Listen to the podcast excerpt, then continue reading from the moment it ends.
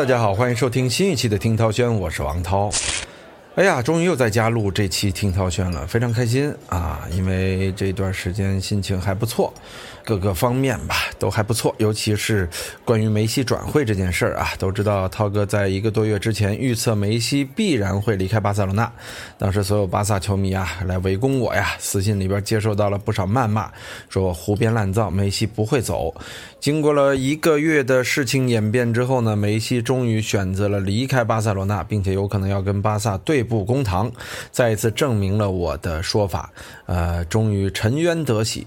当时呢，我也是顶着重压寄出了自己一双价值二十万的龙骨球鞋，全球限量版啊。说梅西如果不走的话，我就要把这球鞋送出去。怎么样？老子说得出，担得住。既然咱们承诺了，就要把这事儿做到底。但是现在显然，龙骨球鞋不用送了呀。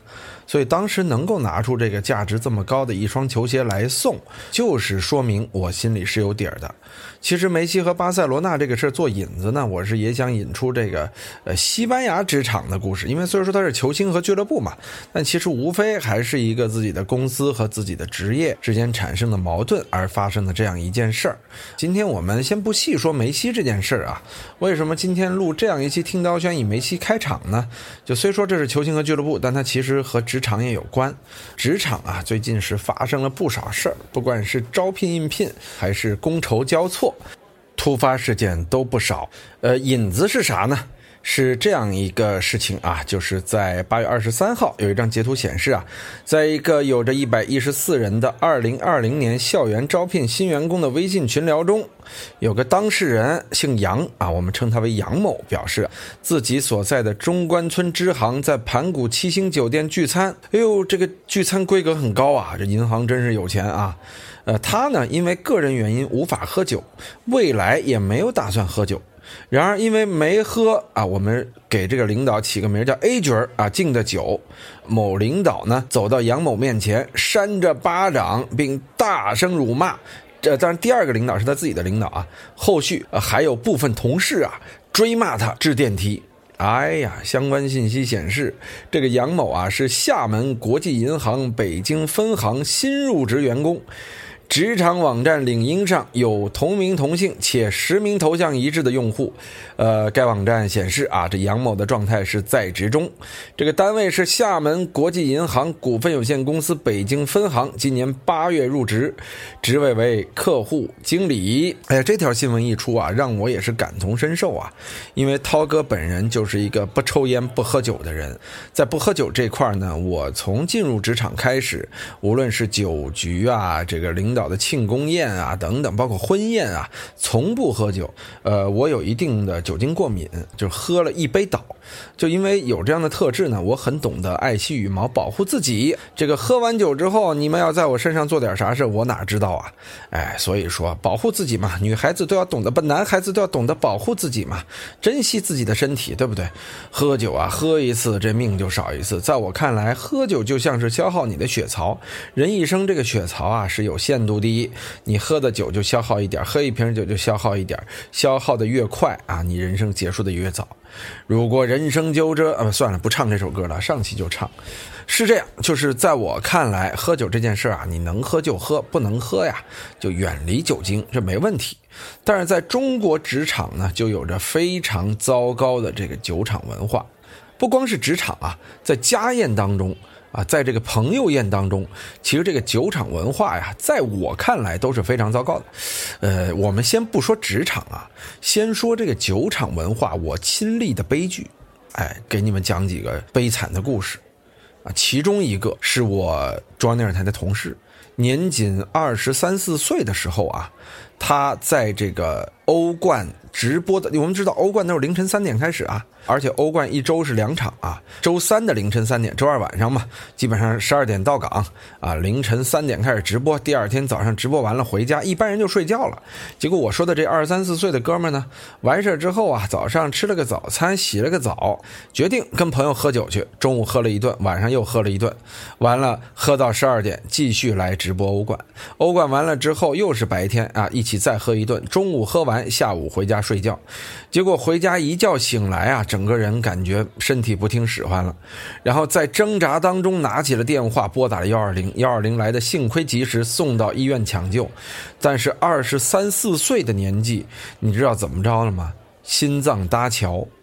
就因为喝酒这件事儿，造成心脏出现了重大的问题，到底是心肌炎、心脏病什么具体啊？我是不知道。但是二十三四岁心脏搭桥，从此再也不能在台里搞直播了啊，只能养老了。这倒也好啊。但是这不就是喝酒造成的悲剧吗？年纪轻轻啊，婚也没结，女朋友甚至没找，就落下这么个病。估计他爸心脏都没这么差，爷爷也许现在心脏也没这么差，结果他落了个心脏搭桥。悲剧啊！但是还有我一同事，这经历更惨，不是他自己啊，是他妈妈。妈妈好在酒桌上敬酒，就我说的家宴，在他外婆的七十岁大寿上，到处敬酒，喝得嗨，结果喜事儿变丧事儿，当场猝死，悲剧啊！因为喝酒造成的悲剧。你说这外婆那是妈妈的妈妈呀，啊，在自己过生日的时候，女儿因为喝酒死了，这多么大的难过、伤心的事儿啊，对不对？当然，更难过、更伤心的是著名的陶伟陶指导啊，著名的足球解说员。我们都知道，在二零一三还是一二年吧，是去世了啊。呃，当时的情况是什么样呢？是因为也是一场直播完了，大概两点多钟的直播啊，四点多钟结束。陶导第二天呢要去青岛，呃，于是呢就开着车啊奔了青岛去。据说中间在哪里一个酒店歇了一下，说先是喝了点酒，然后去泡了桑拿，泡完桑拿之后再喝酒。他已经熬了一夜啊，熬完夜之后呢，下午打了打牌，呃，五六点钟的时候啊，说回去睡会儿，睡会儿呢。可能就坐在这个茶几上，啊，当时酒劲儿就来了，然后就呕吐在了桌上，整个人呢被这个酒闹的呀浑浑噩噩，然后趴在了自己的呕吐物上，直接应该是窒息而亡。一个非常有才华的老解说员啊，老评论员啊，这咱们以前听德甲的、看世界杯的都知道他呀。结果就这么离我们而去，大家至今都怀念他的那句：“我还是支持拜仁慕尼黑的。”这也是酒桌造成的悲剧啊！可想见得，他的朋友们在酒桌上劝他的时候，都没想到会有这刻呀。好，换回到职场文化啊，其实我个人是非常反对酒桌职场文化的，所以我从进入职场来说，我当时就想，如果一个单位要让我靠喝酒来拿业务的话，我只能对这个单位 say no，无论这个职位有多好，年薪有多高，我 say no，因为老子要命。所以说我当时也经历过呀，就在我们刚入这个公司，但我那是中央电视台嘛，刚入台的第一年啊，会有一些庆功宴。庆功宴上呢，很多好事儿的人就会去找领导喝酒。哎，我发现我们的领导也大多数还都挺能喝的啊。我当时就想啊，这个喝酒真的是领导上位的重要的基本手段啊，自我修养。但是我呢，确实没有。哎，所以当时呢，我就觉得，哎呀，这在台里的晋升也就完了，没戏了。结果果真，确实我在台里的仕途一直是不顺，啊，也不爱喝酒，也不爱抽烟，啊，平时大家抽个烟还能聊聊天喝个酒还能吃吃饭，交流一下心得。在这里呢，我个人要炮轰一下这种现象。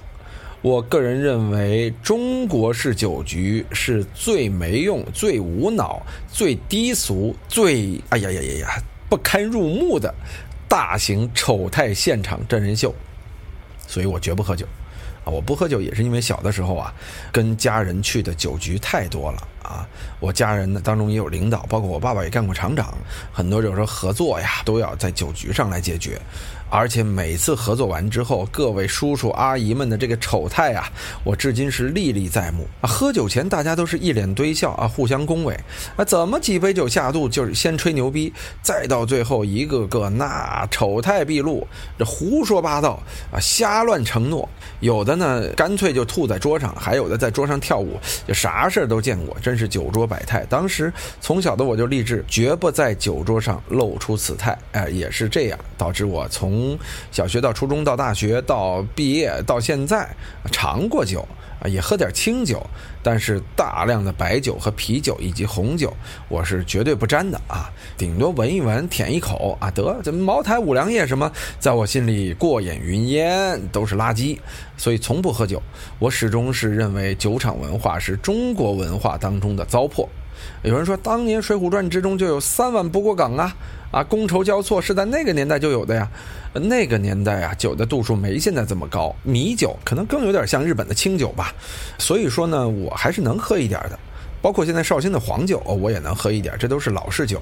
就是现在这种酒精勾兑酒啊，包括有一些这个所谓的酿造酒啊，都是呃有很大的化学流程在里边的。这种酒对人体的伤害是非常非常之大的。真酒有的时候未必比假酒伤害还小，所以奉劝大家少喝酒。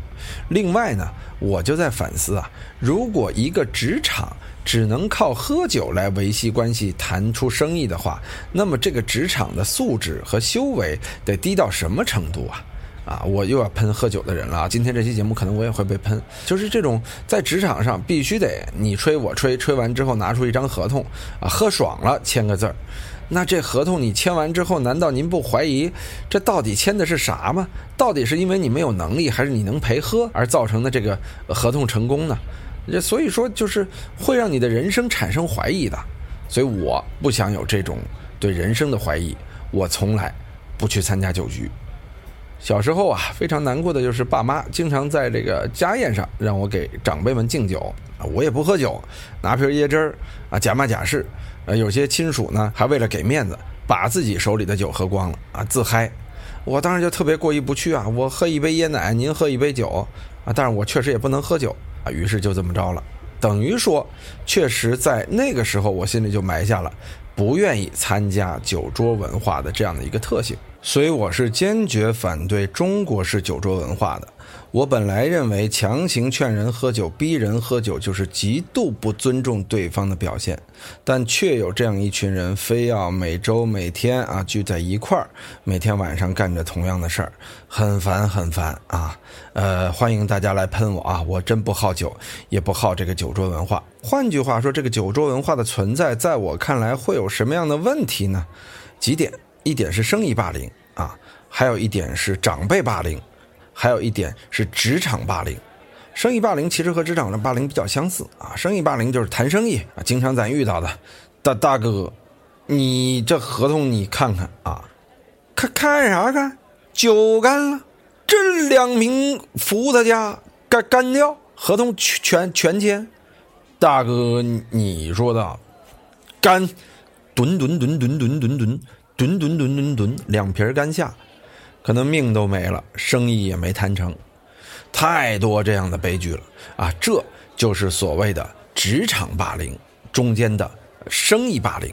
为了谈好生意，你得把这个合约签好，所以导致很多公司的这个公关部门啊，都请来一堆大美女啊，养着他们就能喝酒啊，去拼这些客户。歪风邪气呀，真的真的歪风邪气。我确实上过这样的酒局啊，这我看不惯，然后拍着桌子走人了。这这这真事儿啊！这也就是为什么涛哥始终在这个职场混得不好的原因。所以我也讨厌这种文化嘛。另外一点，我们说的职场霸凌，上级对下级，上面的对下属。哎呀，那职场霸凌是中国最严重的，尤其是每当到了聚会的时候，你就看那些能喝酒的或者好酒的年轻人，对于领导的嘴脸啊，哎呀，跑到领导旁边，哎，领导，哎，这个干一个干一个。其实这涛哥也干过，那涛哥也是拿着雪碧去干的，也是这样的嘴脸啊，并不是批判大家，而是我讨厌一种文化，因为我在这样敬酒的时候，我也觉得。我这个面目可憎啊，嘴脸可耻，洋相百出，这也是我为什么要离开这个传统企业的原因。当时我离职之后，希望创办的企业，首先第一点就是绝没有酒桌文化，绝不需要酒桌文化啊！谁敢跟我谈酒桌文化，其他公司待着去。这是我当时比较极端的做法，实践证明我们公司的氛围还是不错的。我们再谈另一个，还有一点啊，是这个长辈霸凌。长辈霸凌，哎呦，真的是就是我刚才说的啊，来来来，给谁谁谁敬一杯，来来来，给这个叔叔敬一杯，哎，敬得过来吗？而且就这么大年纪，真的，中国家长啊，从来不论孩子小时候能不能喝酒，男生过了十几岁，恨不得就让你啊去敬酒。小学生不能喝酒是不是？你可以拿饮料敬嘛，就从小就开始培养敬酒的素质。我个人认为非常糟粕，非常郁闷啊！我今天节目是不是录的有点极端啊？真的会得罪一大批人啊！所以我得不断的道歉啊！但是我真是这样认为的啊！酒场文化能没有就没有。有人说九零后现在酒场文化不这样了啊！大家喝酒开始呃凭心情喝，我干了，你随意。哎，我觉得这还挺好的，就你能喝就多喝点儿，少喝呀不强求。拿白酒兑你的雪碧，只要你愿意喝雪碧，咱就这么喝啊，对吧？所以我觉得这才是正常的这个酒桌文化。而且再更新一点啊，我都认为白酒这东西啊就滚粗吧，喝点低度数的清酒，哎，挺开心的；黄酒，哎，挺开心的。啊，喝点这个呃葡萄酒，我觉得也挺开心的。啊，vodka 什么的，那就交给这种酒精过过瘾的人啊去喝吧。在我看看来，如果这些酒在市场上的产量过高，其实对社会稳定啊是产生一些影响的啊，包括对人身的健康安全影响非常大。但无奈呢，这是一个巨大的产业，产业的根本方呢，其实是不愿意看到这样一个局面的。我记得二零一二年我去乌克兰嘛，当地的人骄傲地跟我说：“你知道吗？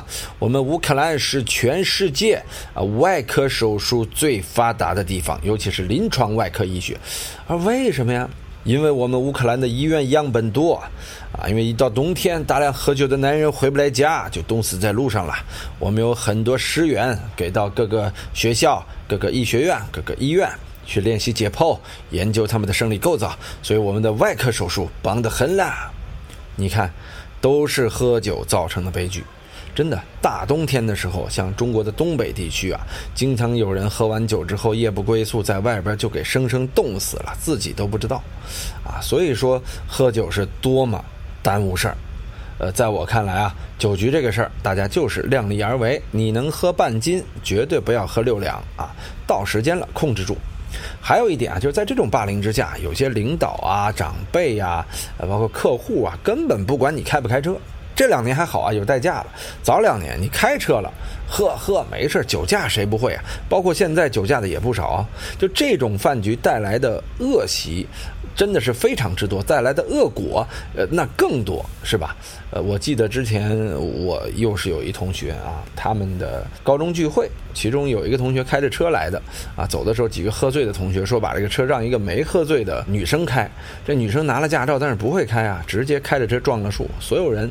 拜拜，悲剧，又是喝酒造成的悲剧，啊！有人说喝酒造成的快乐，你咋不提呢？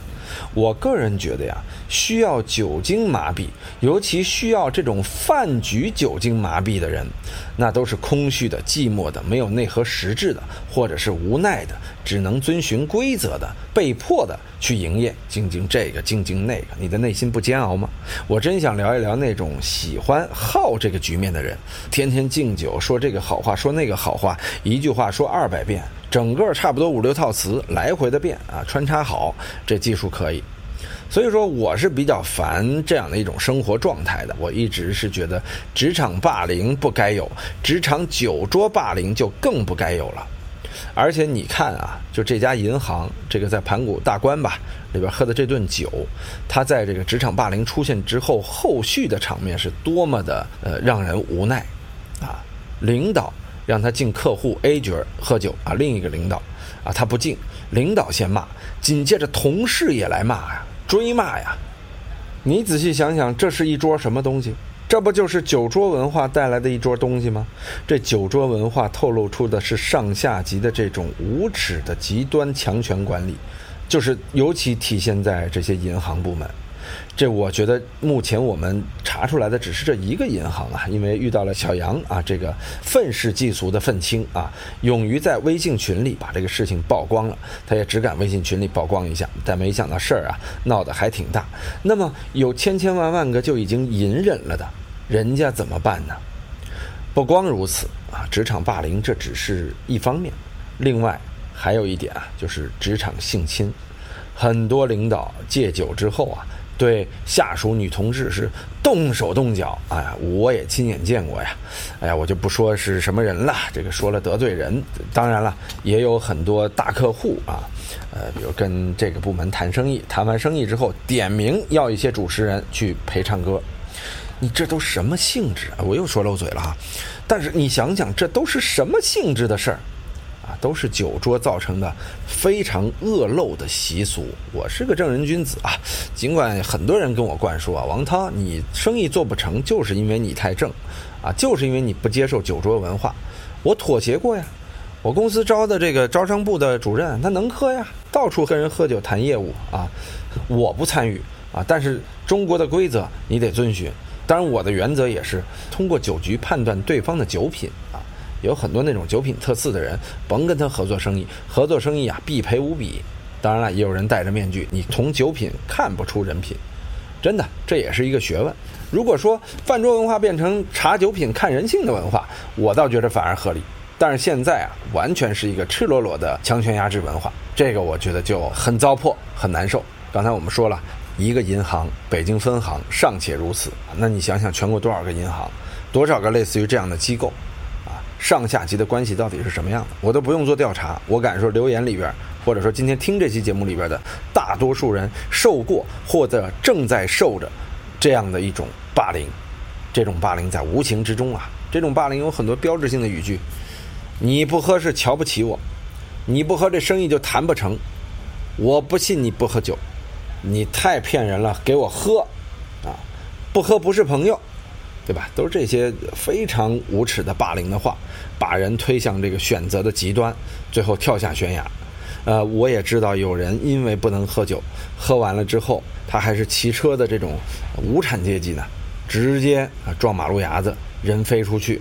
人因为晕呐，啊，然后也远呢，他没人开车送啊，就必须得骑车呀，撞马路牙子，人摔出去，头先着地啊。至于结局，咱就不说了，反正很惨。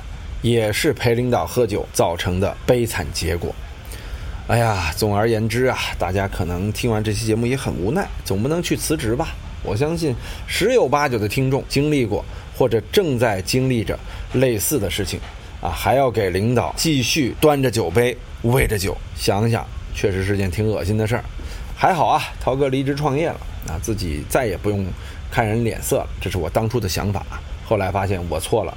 你到职场之后找你陪酒的更多，全是合作局，就不再是领导局了。就我之前说的，这个商业局改变局面了，由领导局变成了合作局，哇，这也特别难我说了嘛，我是找人顶替，当然遇到特别特别重要的客户，我也会浅尝两口，浅尝辄止，或者说我干脆喝一口，啪。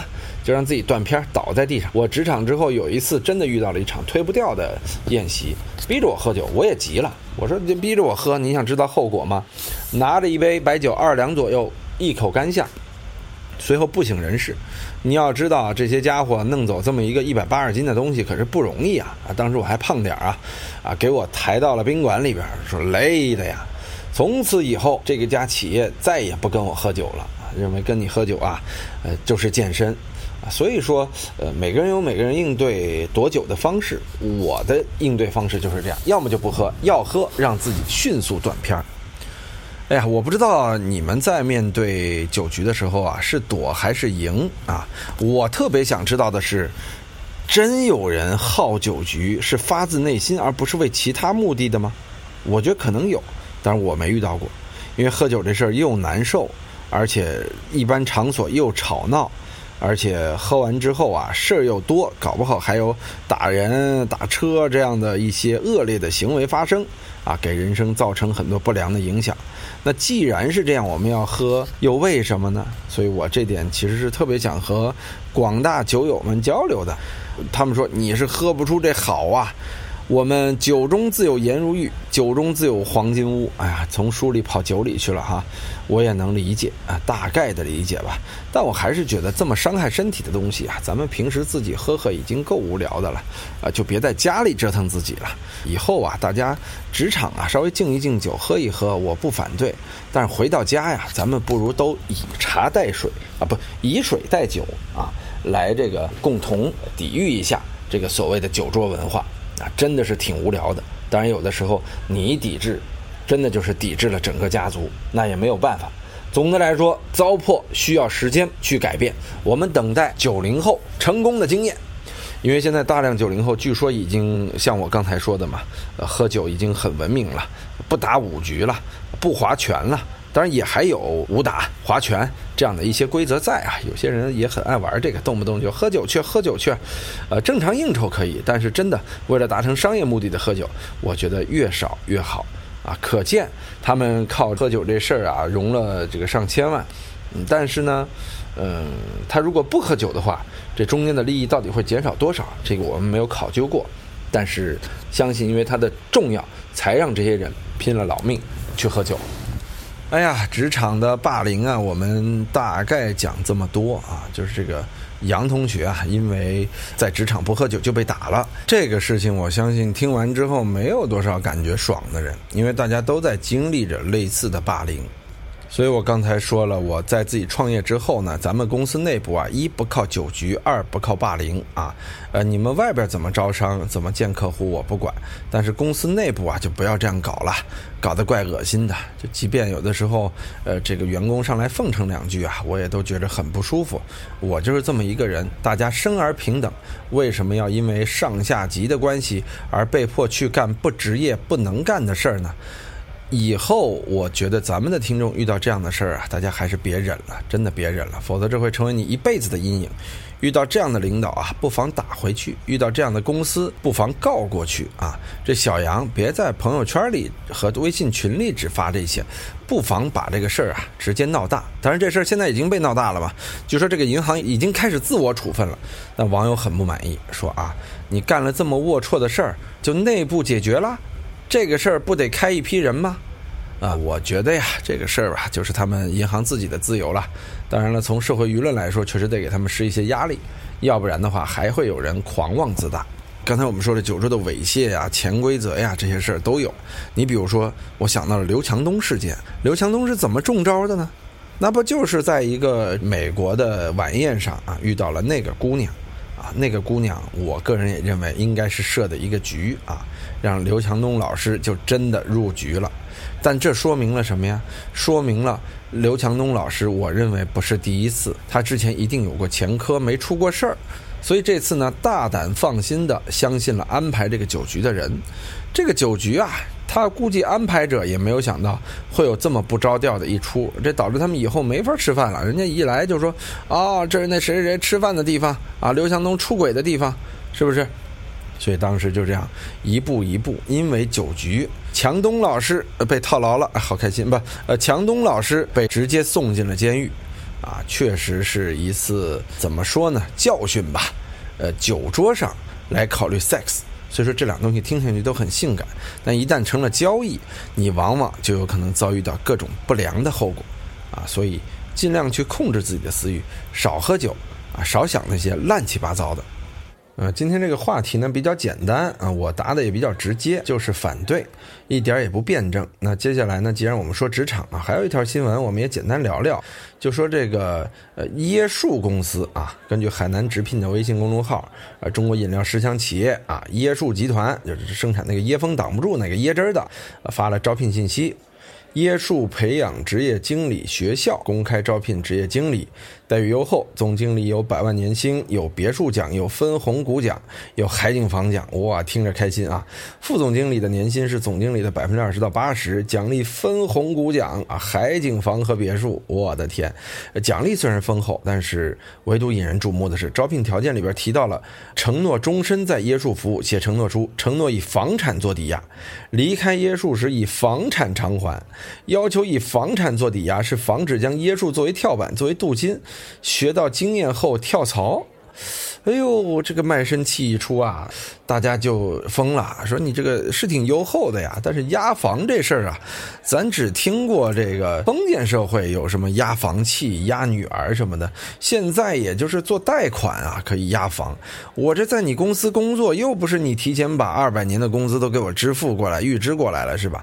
要我押房，我觉得这个越来越霸道了。大学生就业本来就难，结果还提出这么霸道的一种职业条款啊！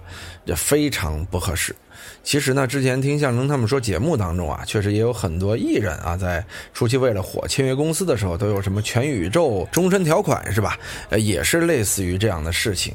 但是我个人认为呢，椰树这个品牌干这样的事儿啊，更是为了博眼球啊，这也是他们一直愿意做的。比如弄一波大波妹啊，印在这个椰汁儿上啊，吸引人去买，喝出里边的白色汁液，这不是他们经常做的那个宣传口号嘛？就特别恶心。这家公司是一直愿意做这样营销的，所以我觉得这次啊也只是一次营销，但这个营销呢，可能真的是涉及违法了。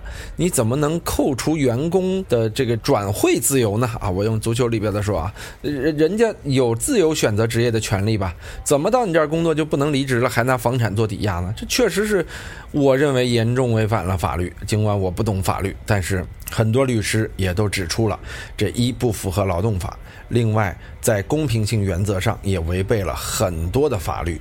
哎呀，我说这些公司营销啊，还是需要注重手段。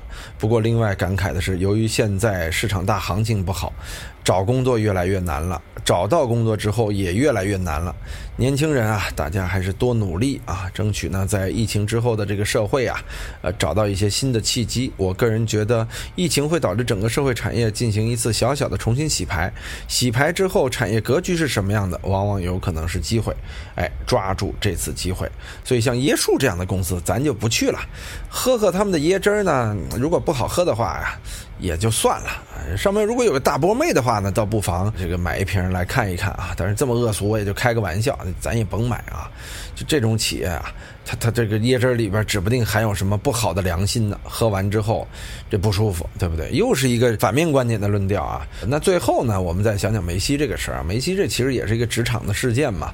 梅西，你想那是巴塞罗那俱乐部从小养育大的呀，从这个十三岁开始，正好二十年嘛，过九月份刚满二十年，啊，二十年啊。